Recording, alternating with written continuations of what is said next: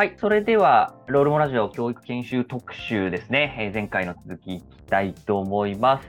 前回は実際にその研修の中の、えーあるあるだったりとか、どういうアッコさんが研修をやる上で工夫をしているのかみたいなところをいろいろお聞きしていっていたんですけれども、まあ、今回は続きでですね、もうちょっとその教育研修の仕事についてこういろいろ別の角度で質問していきたいなと思っています。はい。じゃあ、ちょっとりょうさんの方からあお願いします。はい。アッコさんにぜひ聞いてみたいなと思ってた言葉ですね。研修をしていって、研修ってあの一定の期間研修していくと思うんですけれども、アッコさんの中では、どんな時に、あなんかやったなっていうか、達成感っていうか、ガッツポーズみたいなのって出ますか？そうですねあの研修をやった直後っていうのは全然そういうのはなくて、はどっちかっていうとこう今の研修でちゃんと伝わったかなみたいなはい不安的な方が多いんですけど、うん。でもあの達成感出るのはそのあの受講してくださった、あの方々が例えばこう営業の時にあの時に教えてもらったこういうことを活用したらうまくいきましたとかおー。なんかこういわゆるこう自分の実績につながったっていう報告を受けたりとかなんかそういう時にあのすごく嬉しいなと思うし、あとは結構お客様からなんかあなたあなたの対応すごい私好きよとかあのいいお客さん。そうあのお客さんから褒められるとか はいす。ごいあのたくさんありますとかっていう風な報告を受けたりとかした時があちょっとやってよかったなって思います。うん、あのそれは嬉しいですね。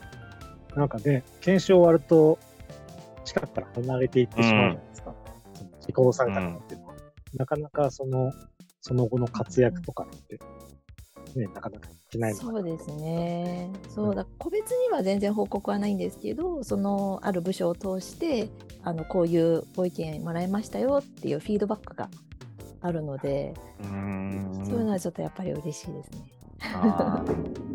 じゃあ、ちょっと時間差で来るんですね。そうですね。すぐには来ないです。ああ。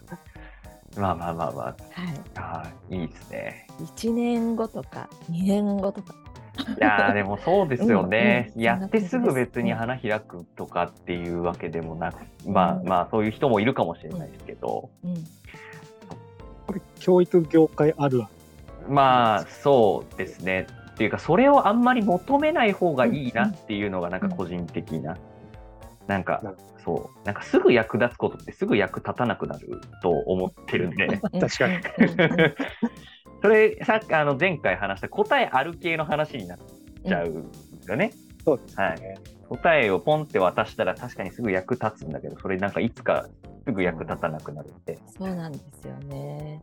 で多分やっぱそういうフィードバックをくれる子たちっていうのは自分なりにいろんな工夫をしているんだと思うんですよ。はいはいはい。だから教えてもらったことをそのまんま直でやるんではなくってうん自分なりにこう噛み砕いてあこういう時にこういうやり方したらいいのかなっていうのをはいあ。のやってる方々なんだなって思ってあ。うんいいですね。まあ、あと、まあちょっとやって失敗してみて、あ、あの時アッコさんが言ってたのってこういうことなんだ、みたいな、後で気づくパターンとかもありそうだなと思います。あそうですね。うん、かもしれない。言ってくれてたわ、みたいな。うん 僕は割と多いんですけど、それ。あ、ちゃんと聞いときゃよかったなとか思うんですけど、後で、あ、言ってくれてたな、ちゃんとっていう。なんかこの仕事面白そうだなっていう人って、なんかどうやったらこういう教育とか研修をする仕事に就けるのかなっていうのをちょっと思ったんですけど、うんまあ多分会社によっていろんなうん道があると思うんですけど、なんかアッコさんの会社とか、なんかその周りとかでそういう仕事をやってる人ってこう、どういうキャリアを歩んできてる人が多いんですか？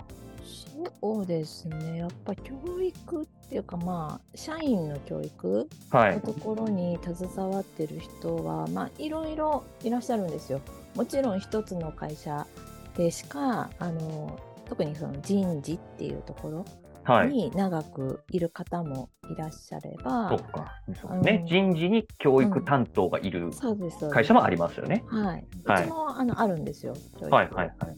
それ以外にも、まあ、外から入ってきたそのそいわゆる私みたいに中途採用ではい。あの入ってきた人間があのそういうふうに携わるっていう場合もあるんですけど、うんうんうんなんかいずれにしても結構皆さんの状況を見ているとはい。結構あのその人に教えることを中心にこう世の中のことを学ぶっていうよりははい。いろんな目線であの人っていう部分を見ていろんな情報をアンテナ高く張ってる人が多いかなっていう気がしてます。うん例えばあの金融関係の商品を教えるプロみたいな人もはい。会社の中にいるんですけど、そういう人たちは本当にその金融商品に対してのアンテナがすっごい高いからうん。どういう時にこういう商品を勧めるのかとかこういう商品の特性はどういうものなのかとか、はい。そういうのをすごい探求されてる方がすごい多いですし。ああ、なるほど。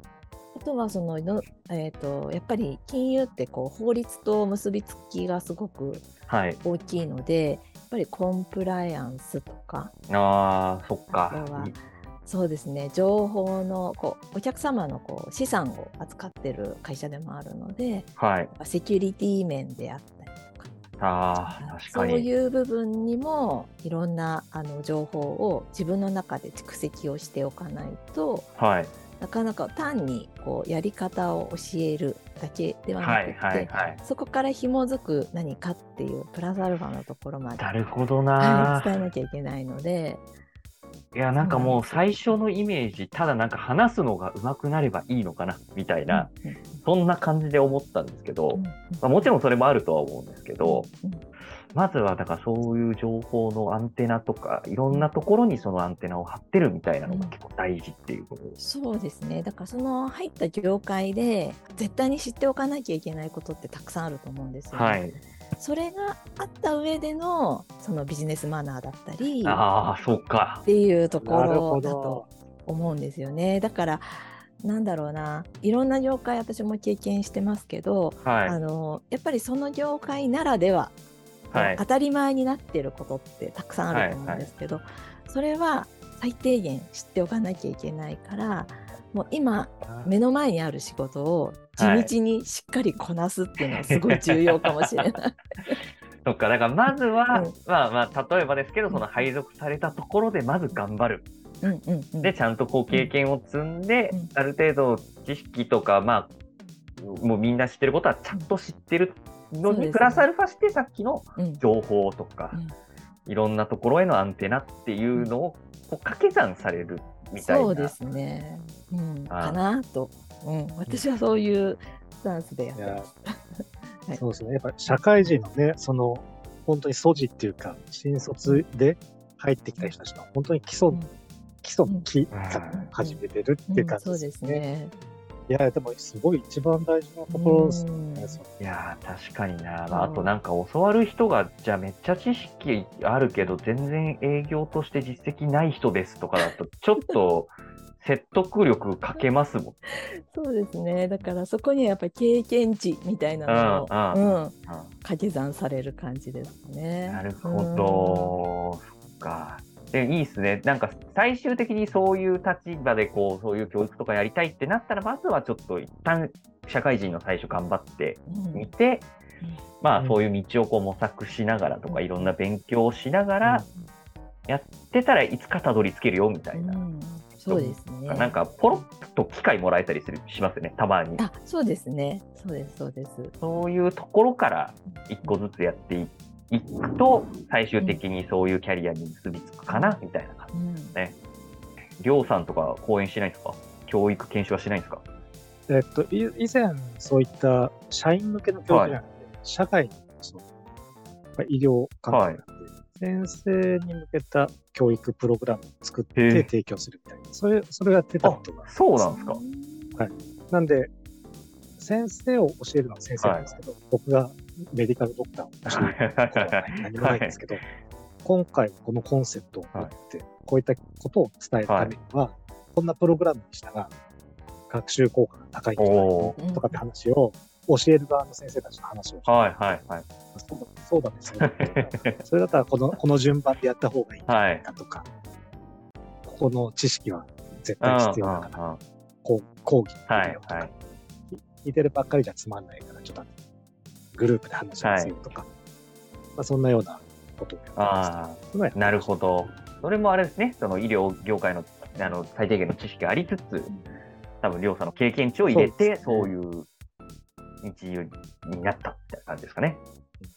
っぱり一方的に、昔の、本当先ほどの話じゃないですけど、一方的に大きな講義数で話がされるっていう講義スタイルって、学習効果低い じゃないかって思っていて、それなんかね、あの、なんかもう探したらいろんな、そういはっいた科学的根拠が出てくると思うんですけど、よりもやっぱりその、楽しんで、みんなで考え合って、導き引き出して答え、あの共有し合うとか、そういう方がいいとうん。思う。うん。でまあ、さっきの話に通ずるなっていう。そう一方的な行為って本当それこそ YouTube でいいじゃんっていういや、そうですよ感じになっね。ちゃうんですよ。うん。まあ確かに。動画でいいじゃんみたいな。確かに。録画したやつ見といてねで、うんよくなるんで、じゃあ研修やるところは、そういうテクノロジーも多分今後発達していったらどう使うべきかみたいなところとかも、なんかすごいありそうだなと思いますし、なんかでも、聞いてて面白いなって思ったのが、学校より企業が先にこういうのやってんだって思って、確かに。先に進んでるのはそっちだったかって今、聞いてます。ややっぱりが学生より素直じゃなくなってるからさ、いろんな大人がいるから学生の方がね。緊急度が高いんですね。そうそう。そうそう。もうピュアさが欠けてくるんじゃないですか。あの面白くなかったら本当面白くないっていう反応がすぐ返ってきますから。やだ、やだ。いやー多分あの学校の先生目指したり教育とか興味ある人は多分たくさんいると思うんで、はい、ぜひちょっとこの話をきっかけにいろんな多分キャリアパスが先生とか、まあ、こういう教育研修とかいっぱいあると思うんで、ぜひぜひ考えてもらえればなというところで、一旦今回はここまでにしようかなと思います。ありがとうございました。ありがとうございまし。た。